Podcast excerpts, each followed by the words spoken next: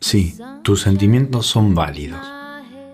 Esto significa que se te permite sentirlos, es importante reconocerlos y aceptarlos. No hay sentimientos equivocados.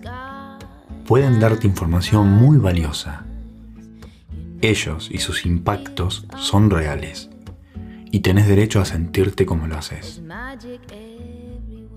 Sin embargo, nuestros sentimientos no siempre se basan en la realidad.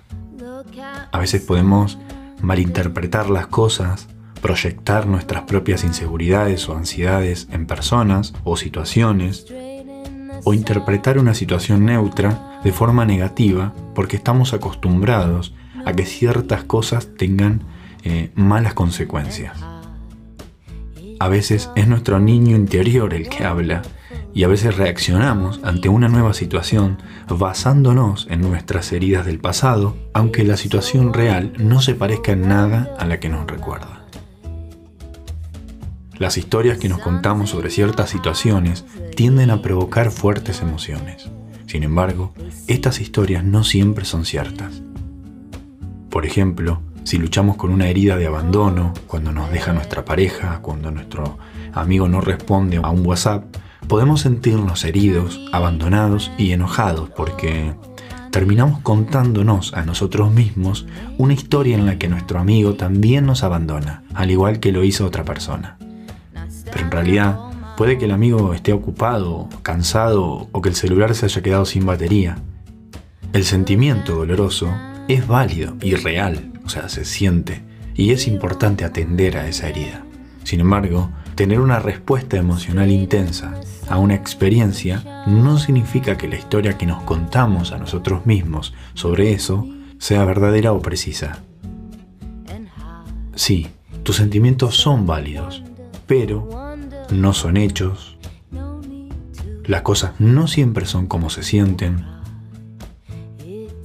Actuar sobre ellas no siempre es sensato. Las historias que las sustentan no siempre son ciertas. La comunicación, el pensamiento crítico, el conocimiento de uno mismo también son necesarios. o pueden no ser representaciones exactas de la realidad actual. Creo que todos los sentimientos son válidos, pero hay veces que no están necesariamente basados en hechos o en algo que tengamos que actuar.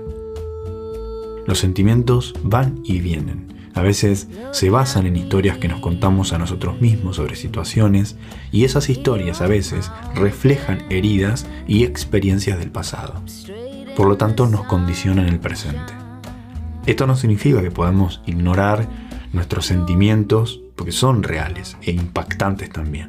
Pero también es importante que los tratemos como sentimientos, no como verdades absolutas de la realidad de la situación. Y por último te quiero dejar en la descripción de este episodio un PDF que es un diario que dibujé el otro día para un ritual diario a la mañana cuando te levantás, para pensar, no es algo que tengas que completar todos los días, pero al menos quiero, que por lo menos algo de ahí te puedes llevar, eh, alguna reflexión o algo que te resuena, eh, es tuyo.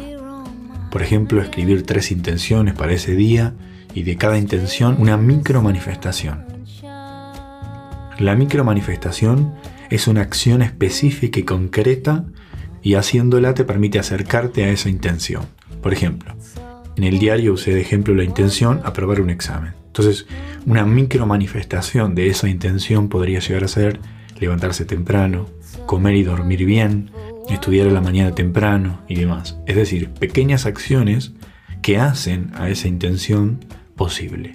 Entonces, el concepto más que nada del diario es eh, el de micro manifestación. Para pensar las micro manifestaciones, pensar acciones creíbles y, verosímiles, digamos, que vos mismo las puedas creer y las puedas hacer y eso te va a permitir acercarte en un proceso a esa intención tan importante. Bueno, eso es todo por hoy. Espero que te haya servido y estamos conectados y unidos, unidos de corazón. Un beso grande.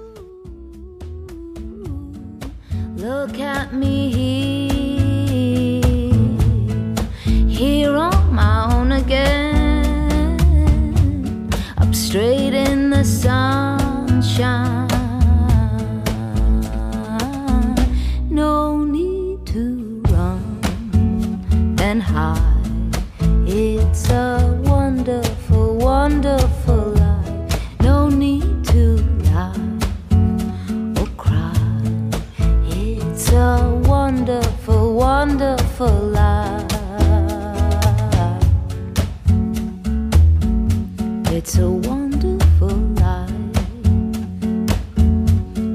one.